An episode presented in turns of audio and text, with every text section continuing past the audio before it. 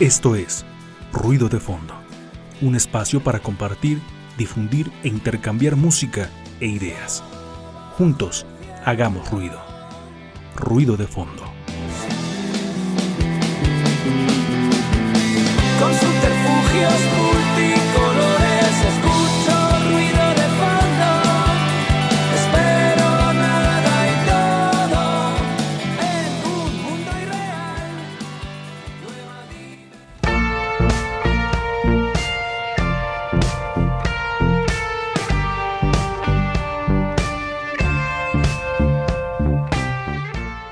Hola, ¿qué tal amigos que escuchan ruido de fondo a través del 96.9 de FM y nuestra transmisión en Facebook? Les damos la bienvenida a una semana más, un martes más con ruido de fondo ya en nuestro nuevo horario, bueno, en nuestro nuevo día, porque pues si ustedes nos siguen sabrán que estábamos los jueves, pero nos cambiaron por cuestiones de programación y ahora pasamos los martes, así que estaremos con ustedes cada martes de cada semana aquí a las 10 de la noche en la frecuencia universitaria y en nuestra transmisión en nuestro Facebook. Y ya están conmigo las otras partes de ruido de fondo que hacen posible este programa, pero no sin antes mencionar al buen Darío Montiel allá en los controles de Radio WAP, haciendo lo posible para que este programa pues se lleve de la mejor manera, ya moviendo los controles en la nave de Radio WAP. Y también les presento a Angie Rocker. Hola amigos de Ruido de Fondo, pues un gusto estar con todos ustedes una noche más.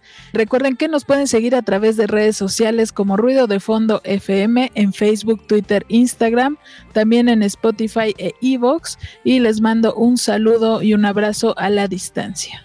Ahí están las redes para que ustedes puedan interactuar con nosotros y también ya está por aquí presente Resendis. Buenas noches, un gusto estar nuevamente. Un saludo a todos. Espero que no estén en las playas. Si es así, pues cuídense y, regresen bien y sanos. Así que pues vamos a tener un programa muy interesante. Hoy estaremos hablando de la diversidad sexual y la música. Así que quédese con nosotros. Así es, vamos a estar platicando sobre la diversidad sexual en el arte de la música. Así que vayan dejando sus comentarios ahí en el chat de la transmisión en Facebook. Pueden mandarnos también a las otras redes sociales o pueden escribirnos un correo a ruidodefondo.radio.gmail.com si ustedes gustan y son de esa vía todavía. Bueno, todavía se ocupa, pero ya más para cuestiones como medio institucionales.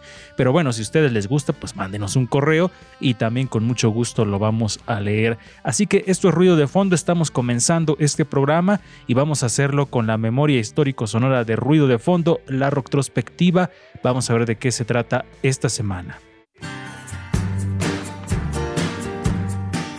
El pasado suena en retrospectiva.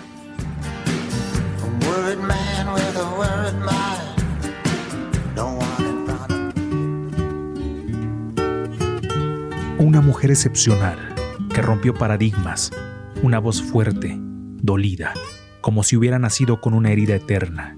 Aunque no nació en México, ella permanecerá dentro de la cultura nacional como si hubiese nacido en esta tierra. El amor y la música hecha persona. Chabela Vargas. Ya me canso de llorar y no amanece. Nació en San Joaquín Heredia, Costa Rica en 1919. Sus años de infancia fueron difíciles y dolorosos. Su familia la veía diferente por su forma de ser, llegando al grado de esconderla cuando llegaban visitas a su casa. Debido a esta situación, Chabela tenía la necesidad urgente de huir. Y de encontrarte. En su adolescencia, a los 17 años, viajó a México. Comienza su carrera de cantante en medio de una sociedad sumamente machista y misógina. Para ganarse su lugar como artista de música ranchera, tenía que ser la más fuerte. Tenía que hacer frente a ese medio tan duro. Ponme la mano aquí, Macorina. El estilo de Chabela Vargas en la interpretación de música ranchera mexicana significó una ruptura de paradigmas Dejó de lado la tradicional representación de la mujer cantante, los vestidos, los listones, el cabello largo. Ella proyectaba una figura andrógina, fuerte y avasallante, con una voz que no es melodiosa, sino rugosa y desgarrada. Una interpretación sin igual, que nacía de las entrañas y expulsaba el dolor frente al micrófono. se por el camino la popularidad de Chabela iba creciendo conforme se presentaba en distintos escenarios. Una dupla increíble fue la que hizo con José Alfredo Jiménez. Más allá de la música, su amistad se hizo fuerte. José Alfredo comentaba que ella interpretaba sus canciones de una forma especial. Parecía que vivía dentro de ellas. Que te digan que yo ya no existo. Que conozcas Por una temporada se presentó en Acapulco, actuando para el turismo internacional a mediados de los años 50 pero a pesar de su talento no conseguía que su carrera despegara, debido a que muchos empresarios no querían contratarla, por el ambiente machista de la época y porque el alcoholismo que sufría era cada vez más intenso. Grabó decenas de discos y ofrecía muchos conciertos. Su fama crecía y su público se hacía muy grande, hasta que se retiró en los años 70. Cuántas cosas poco a poco se alejó de la esfera pública hasta llevar una vida apartada de todo en Tepoztlán, Morelos. Allí, su alcoholismo se acrecentó, pero el amor de su pareja y sus amigos la sacó adelante. Regresó a los escenarios en los años 90 en el Teatro Bar El Hábito en Coyoacán. Ahí conoció a Pedro Almodóvar, quien la invita a España e impulsa su carrera en Europa. Ella tiene un resurgimiento. Su carrera se dispara. Se presenta en el Teatro Olimpia en Francia. París le aplaude de pie.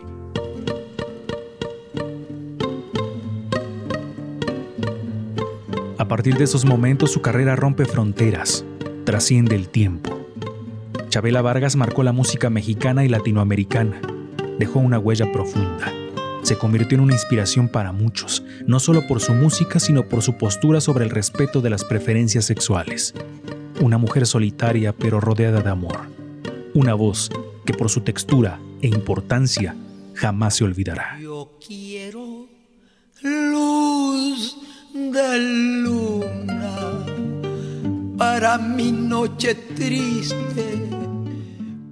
Ahí estaban escuchando la retrospectiva de esta semana aquí en Ruido de Fondo, la memoria histórico sonora, hoy dedicada a uno de los personajes de la música mexicana pues más eh, importantes que ha marcado huella sin duda en la canción de nuestro país, Chabela Vargas Angie. Pues una voz importante en cuestión de interpretación. Creo que las canciones que canta Chabela Vargas eh, precisamente hace esta cosa de, de abrazarlas, de reinterpretarlas y de sentirlas. Creo que eso es como de las cosas más importantes en un cantante o en un intérprete. Así es, y aunque sus registros vocales, digamos, eh, no son tan eh, virtuosos, no son como de un cantante excelso y todo, como bien dices, lo rescatable, lo, lo que podemos eh, mencionar es esa capacidad de hacer suyas las canciones como lo mencionas y de transmitir ese sentimiento tan grande en cada una de las notas que ella produce con su voz tan peculiar, Angie. Exacto, es eh, esta cuestión como de llorar las canciones en el buen sentido. Ajá. Por ejemplo, la canción eh, precisamente de La Llorona, esta versión, creo que es muy importante si quieres eh, interpretar esa canción, escuchar la versión de Chabela Vargas, creo que te da una, un panorama muy claro de cómo, de cómo se debe cantar esa canción. Y que queda muy ad hoc eh, con el tema que vamos a tratar hoy, ¿no? Sí, queda muy bien ahí este, la querida Chabela Vargas, que hay algunos documentales, ahorita no me acuerdo cómo se llama, pero no tiene mucho que se estrenó. Pues ahí estuvo la retrospectiva de esta semana dedicada a Chabela Vargas y vamos a continuar con este programa, con la parte que sigue, que son los encuentros sonoros, esta sección donde les mostramos nuevas, bueno, no nuevas, sino diferentes propuestas musicales para que ustedes tengan un abanico más amplio de opciones a la hora de escucharlas en su día a día. Vamos con los encuentros sonoros aquí en Ruido de Fondo. Está fría menos tu recuerdo ponga luz sobre mi bruma. Encuentros sonoros. Las propuestas musicales de la semana aquí en Ruido de Fondo.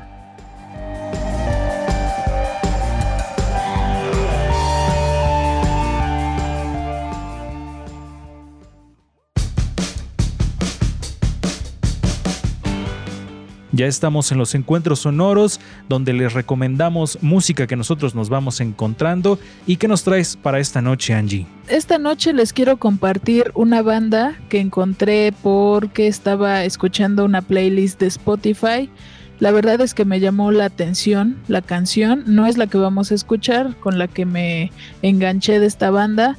Vamos a escuchar a Mex Futura, la canción se llama Entre Restos y ahorita regresamos.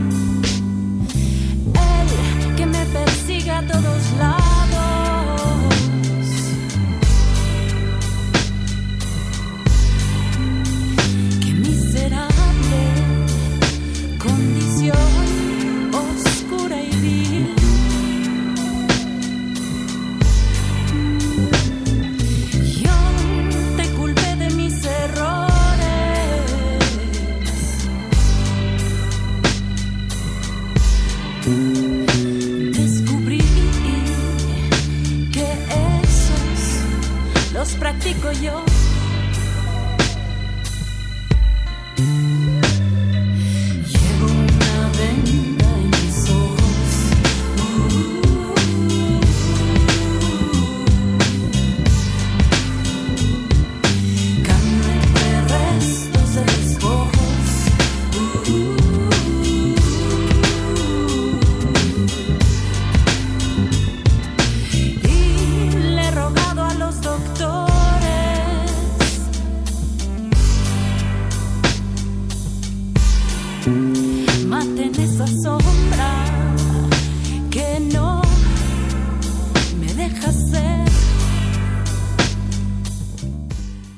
ya regresamos, estaban escuchando a Mex Futura con la canción Entre Restos. Y bueno, esta canción es una banda que se formó con Denise Gutiérrez de Hello Seahorse y Doctor Supreme de la banda Bastón. Pues miren, ellos empezaron porque Doctor Supreme tenía algunos beats, Denise Gutiérrez tenía algunas letras. Entonces, eh, pues se juntó esta, esta parte de esta colaboración. Les quería compartir algo que dijo Denise acerca de esta canción en una este, entrevista con la revista Rolling Stones. Ha, de ser una revista diferente a la que yo conozco, porque la que conozco es Rolling Stone. Los Rolling sabía que iba a llegar ese momento en el que pensé que nadie se había dado cuenta. pero oh, los, Rolling, los, Rolling, Stones ya tienen su propia editorial, lo quieren hacer y entrevistan a Denise Gutiérrez, imagínate.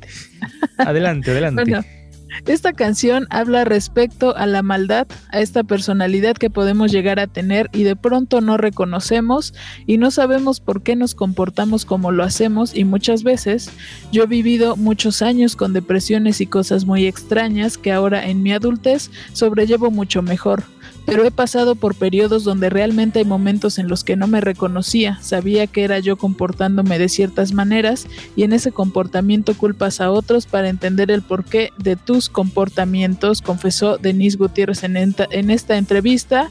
Y bueno, Mex Futura fue sacando eh, eh, por EPs, decían que iban a terminar cuatro canciones, grababan un EP luego otras cuatro canciones y así no tiene no tienen definido cuánto tiempo va a durar esta, este proyecto o si ya terminaron de sacar las canciones y se olvidan de él eh, porque básicamente Denise decía que este, la música para ella es un arte colaborativo, entonces ahorita ya está hasta la última Selva 4, entonces ahí las pueden encontrar en Spotify. ¿Y a ti, lo que te pareció? Me, gustó la canción más que otra cosa por la letra, porque en cuestiones musicales evidentemente me recordó mucho a a Hello Seahorse, digo porque el sello que tiene Denise Gutiérrez pues es único, pero la letra me gustó, es una letra hasta cierto punto fuerte en, cuestiones de las emociones que trata. Digo, desde el, desde el principio que dice la letra, yo creía que tú eras mi diablo, descubrir que el diablo soy yo, él que me persigue a todos lados, qué miserable condición oscura y vil, yo te culpé de mis errores, descubrí que esos los practico yo. Y no nada más eh, eh, sobre la maldad, sino como con cualquier otra emoción negativa podría aplicarse esta canción La neta, una letra bastante chida. Sí, de hecho creo que también lo que aplaudo mucho, aparte del sonido, este, son las letras. Creo que Denise Gutiérrez tiene pues una habilidad muy chida para contar historias o para hablar, en este caso de emociones. Entonces, bueno, si les latió, chequen a Mex Futura, búsquenlos en Spotify y busquen este eh, pequeño como cortometraje que tiene la canción, que tienen con la canción Entre Restos y Rasgar tiene una experiencia ahí como inmersiva, de sonido inmersivo. Este, necesitan ponerse audífonos y es como si ustedes estuvieran ahí protagonizando o siendo parte del video. Escúchenlo y ya después me dicen qué les pareció. Ahí estuvo la propuesta de Angie Resendis que nos traes hoy. Esta vez es en serio, no estoy mintiendo. Algo se prende fuego. Sé que muchas veces dije que el lobo venía, pero esta vez el lobo está acá. Se prende fuego mi pelo, mi piano, mis discos, la ropa y el perro. Puede ser que otra vez no sea cierto, pero siento como el fuego me quema por dentro.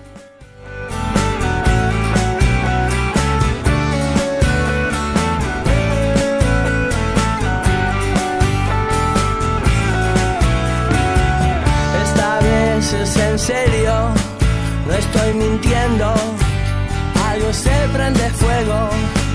Sé que muchas veces dije que el lobo venía, pero esta vez el lobo está acá. Se prende fuego mi pelo, mi piano, mis discos, la ropa y el perro. Uh, puede ser que otra vez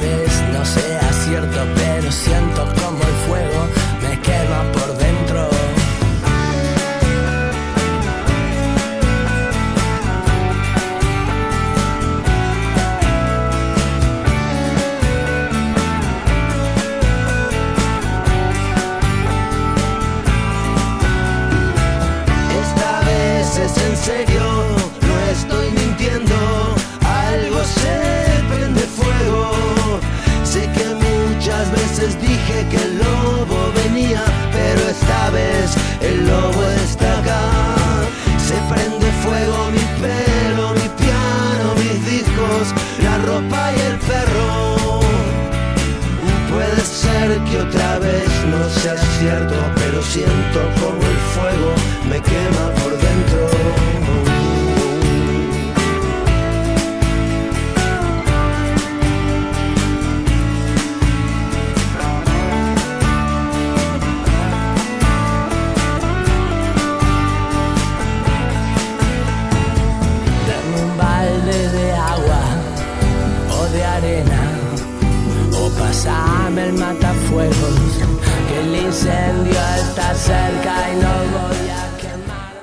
Estábamos escuchando del disco Otro Día en el Planeta Tierra al Piti Álvarez y los Intoxicados con la canción Fuego, el track número 8, esta banda que pues formaron en, el, año 2000 más o menos. Eh, Piti Álvarez hizo una separación con su, ex, grupo Viejas Locas, decidió formar una nueva banda junto a Abel Meyer en la batería, Adrián Burbujas Pérez y en los teclados y Ezequiel Peri Rodríguez en la armónica. Y bueno, ya se formó esta banda, lamentable que ahora el Piti esté en la cárcel por asesinato. Todos vimos su, su decadencia como, como músico, no como músico, sino pues los problemas que tenía por tanta, tanto abuso de drogas y alcohol y demás, sobre todo las drogas, y bueno, pues desencadenó en algo muy trágico. Me gusta esa canción, creo que paso por un momento ahí un poco eh, similar a lo que dice la canción, por eso me gustó y ustedes qué opinan. A mí me gusta de por sí, eh, pues Intoxicados, Viejas Locas y otras bandas que ha tenido Piti Álvarez pues siempre me han gustado mucho esta parte del rock argentino y les recomendamos que si ustedes quieren conocer más sobre Piti Álvarez, escuchen la retrospectiva que hicimos de ruido de fondo. Hace unos meses ya le habíamos dedicado una rocktro completa, una cápsula histórico sonora a este personaje, porque si bien es cierto, a pesar de pues, lo trágico que nos comentaba Resendiz de su decadencia como persona, ha, ha sido una de las figuras importantes para el rock argentino, Angie podemos entrar en esa, bueno, ahorita no lo vamos a hacer, pero digo, podemos entrar en esa discusión de eh, si separar la obra de, de la persona que lo crea.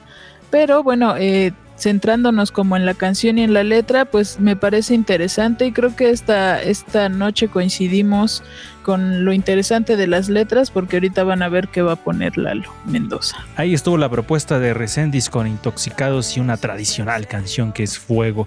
Y yo les traje eh, algo del último material de Manuel García, este compositor chileno del que soy muy, muy fan, la verdad me gusta mucho y yo creo que es uno de los compositores latinoamericanos que mejor escriben, pienso yo, ya ustedes lo escucharán, algo de su último disco que se llama Compañera de este viaje, un disco completamente acústico y ahorita les voy a platicar por qué lo hizo así Manuel García. Vamos a escuchar Una dulce amiga mía.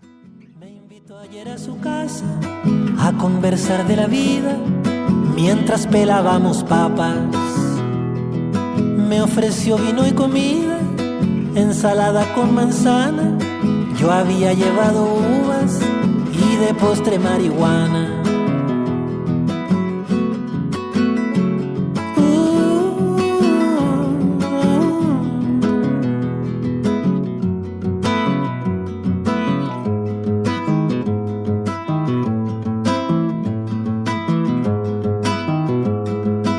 La conversación sería más y más filosofía. Nos salvó de eso risa que del alma no salía.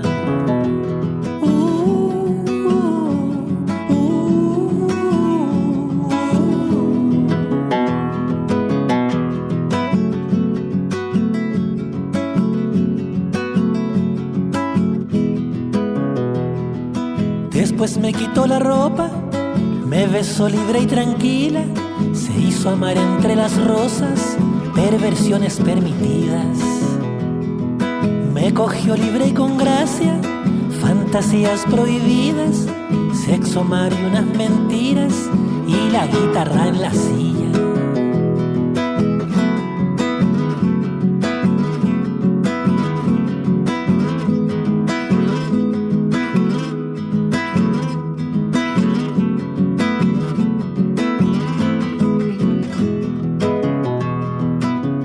Libros fascinantes de culturas primitivas.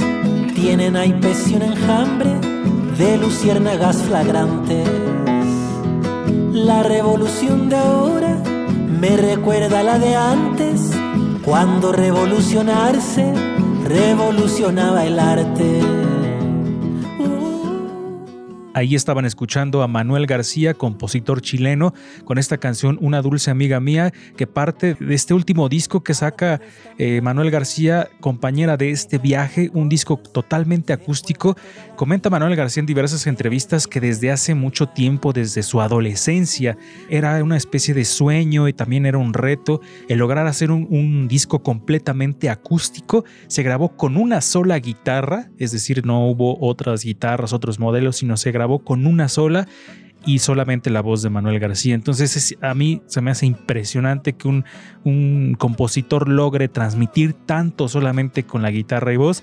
Y siempre lo he dicho, en algún momento hice una especie de podcast que se llama eh, Caja de Resonancia y una de las bases de este podcast era decir que cuando una canción está bien cimentada con guitarra y voz y se mantiene así solita, ya es una gran canción. Si de pronto es medio floja, medio como que no atrapa y todo, ahí como que le faltaría algo en cuestiones de composición, pero Manuel García logra de manera muy impresionante, muy limpia, no sé, a veces se me quedan cortas las palabras para, para describir la verdad la capacidad de este compositor chileno que yo lo considero como uno de los mejores de Latinoamérica, Angie. Y bueno, antes de darle la palabra a Angie, esta canción también se me hizo como muy, muy íntima de un, de un encuentro con una persona de, de la intimidad, del erotismo, de la cotidianidad, que también va ligado a esta cuestión de, la desnudez que quiso representar Manuel García en este disco, eh, tomando en cuenta, digamos, la desnudez de guitarra y voz, pero la desnudez también en otro tipo de imágenes, Angie. Sí, a mí también me gustó, eh, como dices, este ejercicio de,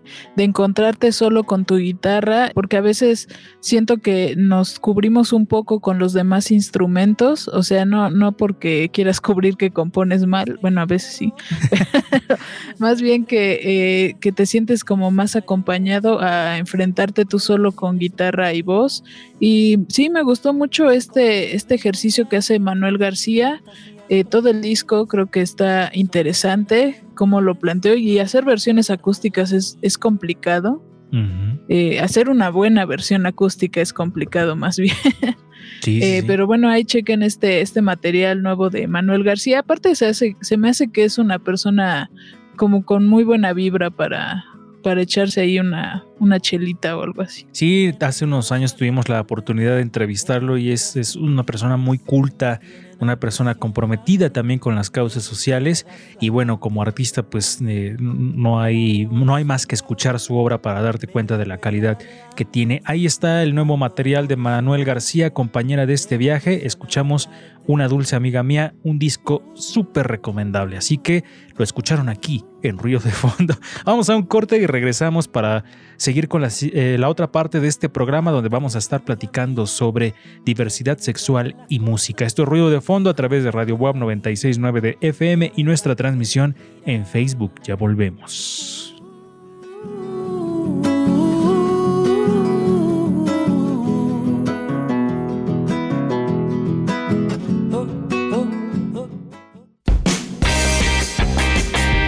Estás escuchando Ruido de Fondo. Hagamos ruido.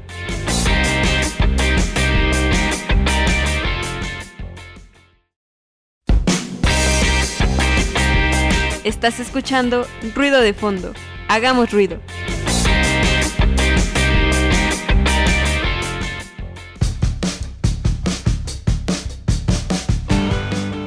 Ya estamos de vuelta aquí en Ruido de Fondo a través de la frecuencia universitaria 969 de FM y nuestra transmisión en Facebook. Estamos en la parte del feedback, el tema de la semana, aquí en nuestro programa.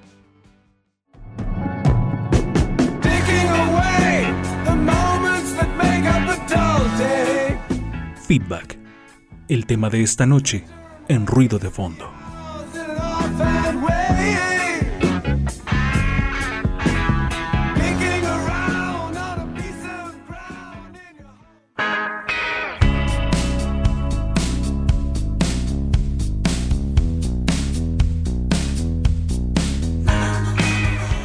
Ahí estaban escuchando la cortinilla del feedback, donde eh, esta parte donde les hablamos de un tema en específico y lo relacionamos con la música. Hoy vamos a estar platicando sobre música y diversidad sexual recendiz. El líder de Arcade Fire, Win Butler, responde a las críticas por elegir Andrew Garfield en el video musical de We Exist una de las bandas que yo considero, la verdad, de las más importantes actualmente de rock, se me hace muy comprometida, muy poderosa, una, banda propositiva. Y bueno, pues eh, Andrew Garfield interpreta a una mujer trans en un video, eh, escribe The Independent y la historia llegó al Reino Unido. Esos titulares me dan vergüenza porque sé que significan dos cosas muy diferentes, dice de Adka el aclamado director del video, David Wilson, que es gay, son los titulares que llaman la atención, los que en realidad restan valor a la emoción que estamos aportando a la pieza. El líder de Arcade Fire, Win Bottle, le dice a The Advocate que la canción fue una de las pocas escritas en su totalidad mientras estaba en Jamaica. Y la mayor parte del álbum Reflector obviamente tiene matices jamaicanos, pero We Exist es una de las canciones que menos suenan jamaiquinas. Dice Butler, y en cambio es una reacción a la notoria cultura anti-gay del país isleño. Una especie de trasfondo homofóbico, incluso en mucha música popular y, dancehall, donde hay mucha violencia contra los homosexuales, dice Butler. Esta canción, el, video es muy interesante, un, chico trans, ¿no? Que, y como que no eh, hay un tipo de sufrimiento, ¿no? Hay como una, va caminando, se va como a una cantina, de repente se burlan de él, pero al mismo tiempo hay una aceptación a lo largo de la canción, muy interesante y creo que el álbum Reflector fue, fue muy rico en sonidos, pero también esta propuesta especial fue algo que le dio paso precisamente a la diversidad sexual ya hace unos años. Definitivamente la música, como todas las artes, están ligadas o, tendrían que estar ligadas a, a defender los derechos de las preferencias sexuales de todas las personas, pero a lo largo de la historia ha habido compromisos de los músicos, de los artistas por defender estos derechos y ya tenemos este caso que nos mencionaba Resendis con, el, con esta banda Arcade Fire y este que también es un, es un, es un gran, gran disco y que como bien mencionaba, aparte de entregarnos una riqueza de sonidos, pues también una riqueza de mensajes en estas cuestiones sociales. Y ahorita que mencionaba esto Resendiz también me acabo de acordar relacionado precisamente con lo que estábamos hablando antes de corte de Manuel García. Manuel García también tiene una, una canción que, en, el que, en el que se toca el tema de la transexualidad y es María. En la página mqltv.com hay un artículo que ustedes pueden checar de manera íntegra, pero les quiero compartir un pedacito que dice, García quiso darle a esta canción la relevancia que se merece y, y junto a su equipo buscaron realizar un videoclip sobre el tema, pero quería hacerlo bien. Las primeras propuestas no le entusiasmaron del todo, algo faltaba para que fuera el producto respetuoso que buscaba entregar. Entiendo la gran oportunidad que tenía en sus manos de aportar la visibilización y bienestar de las personas LGBT, especialmente de las personas transexuales. Hacerlo bien va más allá de un trabajo artísticamente cuidado. Hacerlo bien implica preocuparse, informarse y ser consciente de que tienes en tus manos algo grande, algo que puede llegar a mucha gente. María, eh, este nos dice este artículo que fue la primera canción chilena inspirada en una persona, en una mujer transexual. Entonces ahí está otro, otro ejemplo de cómo el arte y en este caso la música también está comprometida con la defensa de los derechos de las personas que tienen una orientación sexual diferente, Angie. Sí, justo como también leí en un artículo que si bien la música no tiene género en ese sentido, o más bien no es hetero o es gay o es no tiene alguno de estas este, preferencias, digamos. La música pues sí sirve de bastión, de crítica, eh, y más la música que es escrita desde las personas que pertenecen a la comunidad LGBT IQ, espero no haberme olvidado porque son varias. Eh, por ejemplo, tenemos a Alex and Wanter, que bueno, este cantautor chileno, bueno, esta nota la pueden encontrar en la revista Indie Rocks. Dice, el cantautor chileno publicó el álbum Amiga, placa que transforma al pop en un instrumento subversivo. Manifiesto es el corte más combativo de esta placa. Con ecos de Hablo por mi diferencia, trabajo literario del también chileno Pedro Lemebel. And Wanter enuncia algo importante, no es que ser gay no esté mal, es que físicamente resulta imposible en algunas regiones del globo. Chile es también conocido por sus crímenes de odio.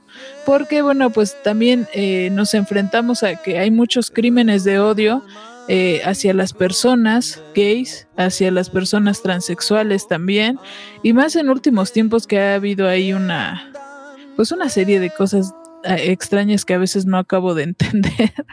Pero bueno, por ejemplo, en la música podemos ver lo que hace Alex Antwanter. Sí, Chile es uno de esos países que está muy a la vanguardia en estos temas, que los toca de manera importante.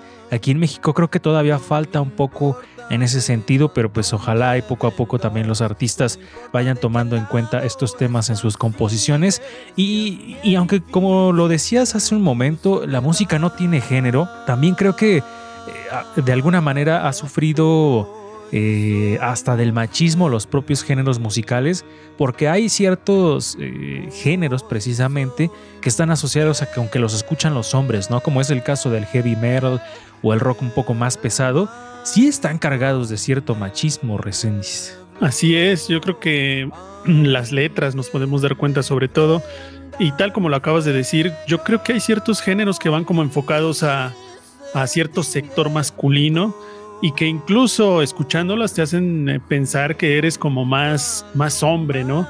Es decir, eh, canciones que están relacionadas, a lo mejor me equivoco, ¿no? Pero canciones que están relacionadas con la banda, con la música ranchera, canciones o, géneros que de alguna manera te marcan como individuo para poder expresar, decir y comportarte de alguna manera, ¿no? Es decir, eh, es, raro, ¿no? Eh, digo, voy a poner un ejemplo un poco tonto, pero cuando muchos de los hombres escuchan canciones como rítmicas para hacer ejercicio, inmediatamente lo relacionan como un aeróbico e inmediatamente lo relacionan con cuidarse, inmediatamente lo relacionan con qué gay suena eso, ¿no? O sea, es como no me permito escuchar eso porque hay otros géneros que son para hacerme un poco más hombre, ¿no? Sí, el hecho de que un hombre escuche cierto tipo de pop también hay, gente que los, que lo señala, o tú como ves, Angie. Sí, pues creemos que eh, hay música, o más bien también se desdeña, ¿no? O sea, por ejemplo, eh, se cree que ser homosexual es ser menos o ser cobarde, se relaciona con todo eso y hay muchas bromas al respecto de ese tipo de cosas. Eh, pero por ejemplo tenemos el, eh, espérenme, es que se me fue el nombre, al vocalista de Judas Priest, a Rob Halford, que por ejemplo él ya lleva 33 años de que no consume drogas y tampoco alcohol. Y bueno, él desde el principio este, siempre se enunció como, como homosexual. Sus compañeros de banda no tuvieron ningún problema. y de hecho no tendrían por qué haber tenido algún problema. Eh, pero bueno, por ejemplo, está esta figura de Rob Halford, ¿no? Que él está en el heavy metal, eh, que también pues es un... Eh, Judas Priest es una de las bandas más importantes de este género y pues como son solo nuestros prejuicios a veces, ¿no? Claro, y, es, esta es esta cuestión de... Porque incluso hasta, hasta los... Esta gente que se cree como muy hombre y los machos, hasta lo... como que los soslayan, ¿no? O sea, saben que, por ejemplo, personalidades como él son, son homosexuales, pero siento que a veces hasta ni lo quieren ver. O sea, tanto de su prejuicio que prefieren como hacerse, hacerse tontos y no aceptar una realidad que está sucediendo. O, no sé tú qué pienses, Angie. Sí, eh, yo creo que sí ocurre mucho eso, ¿no? Como que intenta separar esa parte eh, porque te causa algún tipo de conflicto cuando no tendría por qué causarnos ningún tipo de conflicto. Claro. Es más, creo que ni siquiera tendría que ser algo como que se pregunte o que sea importante, porque bueno, yo a veces he, dicho eso, ¿no? Que a mí nadie me ha preguntado, oye, ¿y desde cuándo eres heterosexual y cuándo lo supiste, no?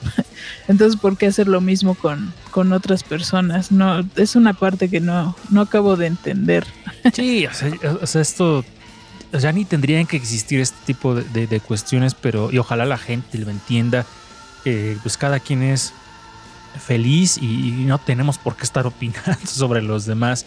Y, la música creo que es un, buen, podría ser un buen vehículo para llevar este mensaje, Resenis.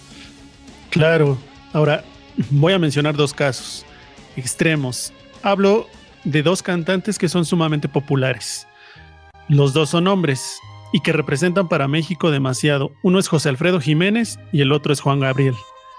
José Alfredo Jiménez, toda la representación del macho mexicano, ¿no? Pero el macho que se parte porque llora.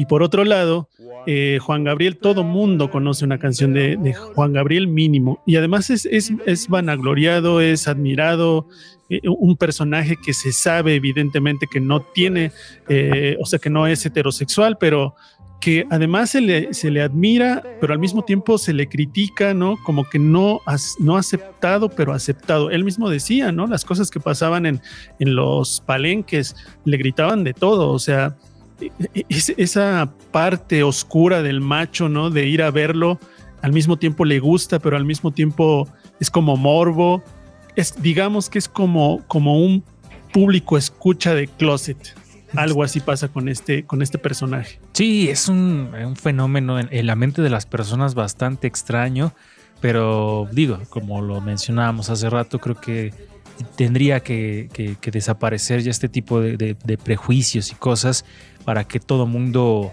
eh, viva en paz, porque eso es lo que lo más importante, que nadie viva con miedo por, la, por su preferencia sexual. Creo que es algo que no llega a alcanzar a comprender muchas, muchas personas que no está chido que personas porque tengan una preferencia sexual vivan con miedo. O sea, vivir con miedo está muy, pero muy cañón. digo, las mujeres han vivido la mayor parte de su vida así y también las personas con una sexualidad diferente han vivido así y no está chido. O sea, no, la neta, eso no tendría por qué tener cabida en esta sociedad. Y continuando con las cuestiones de la música y la diversidad sexual, bueno, estamos con todo con eso, no continuando, sino les quería compartir este dato, bueno, me hago bolas yo solito.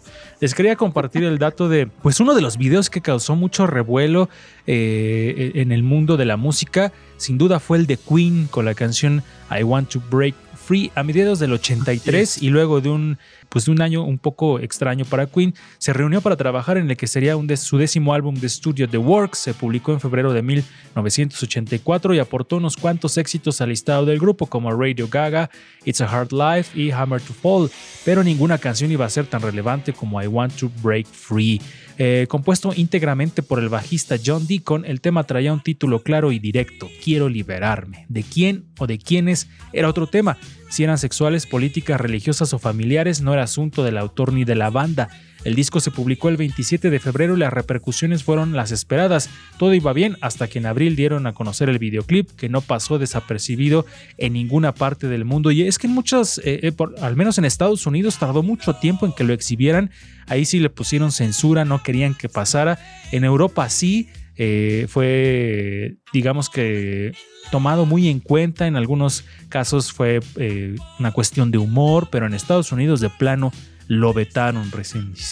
Toda una, una, polémica. Yo me acuerdo cuando era niño, eh, en algún momento cuando conocí este video, honestamente no sabía qué quería decir, ¿no? Veía que era como una burla, veía al mismo tiempo que era algo muy, este, pues como una actuación, ¿no? Muy característica. Pasó, eh, yo creo que la adolescencia, mi adolescencia, no sé, o, más grande, que pude ya entender cuál era el mensaje de Freddie Mercury en este video. Y la verdad, eh, coincido contigo, se me hace uno de los videos más interesantes, más polémicos, sobre todo para la época, y sobre todo esa liberación, ¿no? Que, que implica eh, tanto del artista, del mismo Freddie Mercury, como de esta representación del ama de casa, ¿no? Cotidiana que barre, que, hace sus, eh, sus, actividades como toda una mujer eh, enclaustrada en el, en el hogar y, esa, esa forma de liberarse, ¿no? De, de, de, expresar lo que pensaba, se me hace muy, muy interesante. Y yo no sabía, Angie, que esto, este video está basado en la novela británica Coronation Street el personaje de Freddie Mercury se inspiró en Beth Lynch, uno de los personajes más populares de la serie, para dar vida a una ama de casa de pechos exuberantes, luqueada con minifalda de cuero, tacos y bigotes. Casi como un opuesto estaba el guitarrista Brian May como Hilda Odgen, de rulos y un aspecto más descuidado, mientras Deacon personificaba a la viuda Edna Shuffles y Taylor a Susie Birchall, una colegiala despreocupada. Yo no sabía que estaba inspirado en una novela británica, Angie. No, yo tampoco me acabo de enterar. Mira lo que aprende uno en ruido de fondo. Siempre datos interesantes en ruido de fondo o algunas bromas divertidas. fue como de programa de los 80, datos interesantes y algunas bromas divertidas. Para el desmelene. Para el desmelene. de pronto me acordé de papás solteros, como chistes de ese, de ese nivel. Cesarín. A ver si este edición pone ahí de fondo la, música de Papa Solte. Por favor, que edición se ponga las pilas. Bueno, ahí está este dato sobre I Want to Break Free, este video de, Queen que causó mucho revuelo. Y yo creo que Freddie Mercury, Angie y, este David Bowie eh, crearon hasta una estética que, que, que marcó un parteaguas en, en cuanto a las cuestiones de la diversidad sexual, ¿o cómo ves? Pues creo que más bien también se basaron como en solo fluir, sin como que creerse en ningún rol, porque eran tan libres que podían, que bueno, no es que pudieran, sino más bien que ellos este, se daban como esa oportunidad de de ser tan camaleónicos, ¿no? Eh, que creo que todos deberíamos de poder hacer eso. Sí, justo eso, esta cuestión de, fluir, ¿no? O sea, de, eh, de una sexualidad fluida, de no, no, etiquetarse.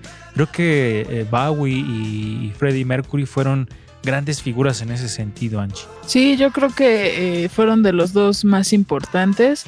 Ahorita también pues ya hay varias, este, bueno, más adelante en Mujeres al frente, en frecuencia, no, espérense, Mujeres en frecuencia, ya me estaba ahí cuatrapeando con los nombres. este, vamos a hablar también de, de esta cuestión de la de los músicos que son no binarios, es decir, que no se identifican con ningún género, ni masculino ni femenino, y creo que eso también es, pues está interesante cómo, cómo se percibe esto del género, del género, de los estereotipos, de lo que la sociedad también ha impuesto con los roles femeninos y masculinos, ¿no? Sí, y antes de ir precisamente a lo que nos comenta Angie sobre mujeres en frecuencia, esta cápsula, eh, Prince, If I Was Your Girlfriend, eh, The Kings planteó la movilidad de género y el recién, eh, bueno, el fallecido Prince la perpetuó Sings of the Times, Sing of the Times, álbum que contiene If I Was Your Girlfriend es una obra conceptual donde el compositor adopta el personaje y la voz de mujer. Los registros vocales de Prince se modifican alcanzando un agudo muy cercano a la voz femenina, transexualismo musical. Y ahí está este dato de Prince y ahora sí, pues ya nos lo adelantaba Angie, vamos a escuchar su cápsula Mujeres en Frecuencia. Pues vamos a escuchar esta cápsula acerca de los músicos no binarios, vamos a aprender un poquito y regresamos aquí a ruido de fondo.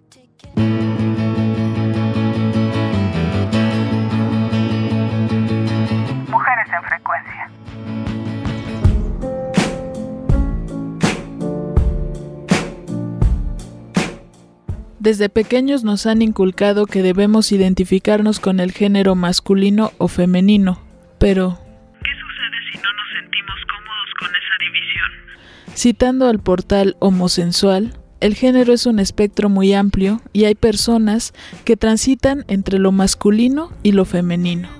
Y cabe aclarar que tampoco tienen por qué definirse como heterosexual u homosexual, y no tienen que tener necesariamente un aspecto andrógino. No es confusión, tampoco indecisión, mucho menos un capricho. Las personas no binarias existen y no son él ni ella, son ella ya que con el objetivo de ser respetuosos de la diversidad, se hace la propuesta del lenguaje inclusivo, con el objetivo de usar pronombres neutros, con el cual las personas trans no binarias se sientan cómodas.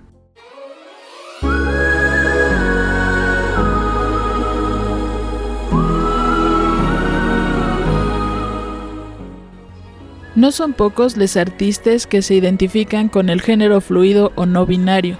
Sam Smith declaró, No soy masculino ni femenino, sino que fluyo en una posición que está entre los dos extremos. Siempre he estado en conflicto con mi cuerpo y mi mente sobre cómo me percibo porque me siento tanto hombre como mujer. LP, Es algo que siento natural. Creo que todos nos queremos sentir cómodos en nuestro propio cuerpo. Tú sabes, queremos sentirnos nosotros mismos.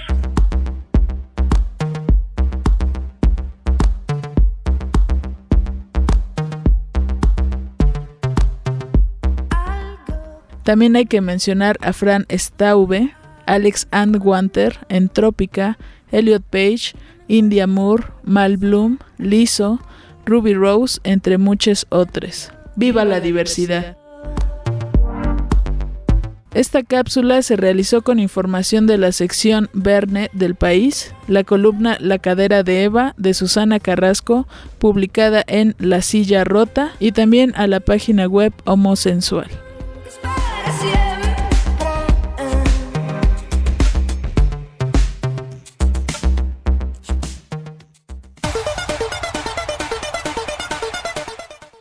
Pues ya regresamos, estaban escuchando la cápsula de Mujeres en Frecuencia y cualquier eh, comentario, alguna precisión, algo que me haya faltado, pues ahí escríbanos en redes sociales, ahí como Ruido de Fondo FM.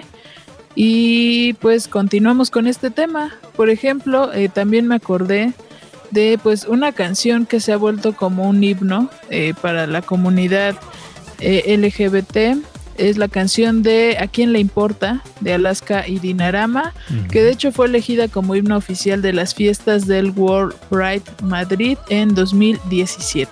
Sí, sin duda un clásico de- de- en este sentido y que se volvió, como bien lo mencionas, un himno de la comunidad.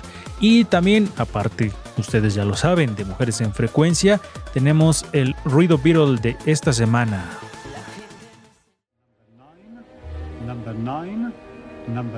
Ruido Piro. Ruido Piro. Ruido Piro. Ruido Piro. Ruido Piro. Ruido Piro. Ruido Piro.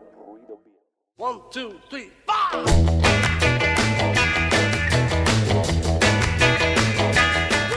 El genio judío gay de Liverpool que creó a los Beatles bueno, pues estamos hablando de Brian Epstein. Un comentario de Paul McCartney en 1997 le ha hecho pasar a la historia como el quinto Beatle.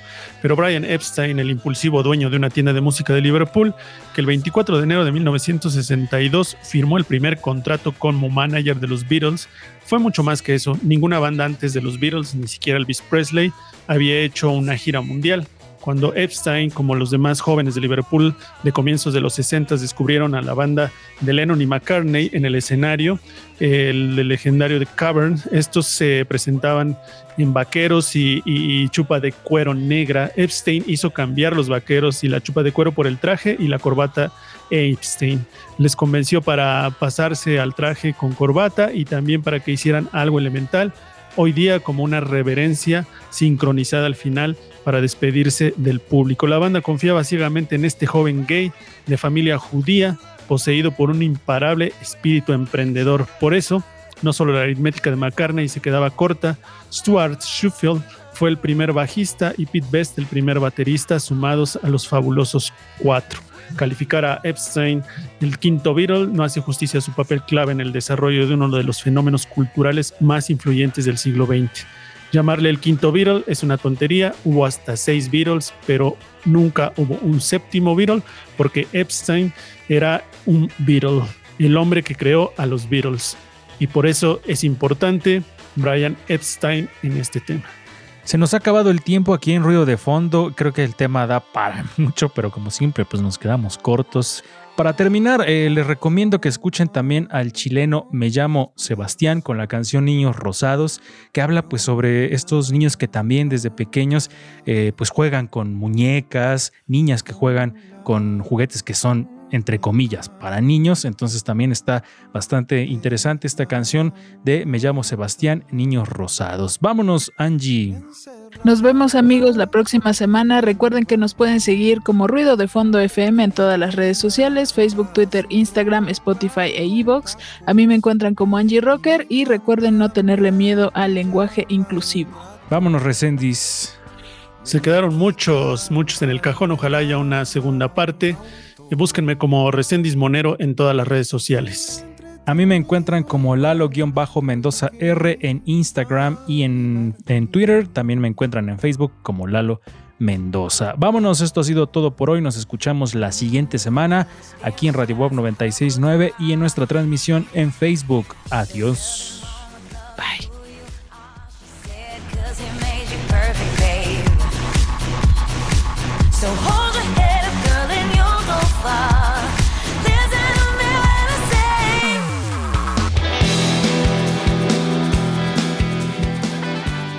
Por hoy ya hicimos ruido.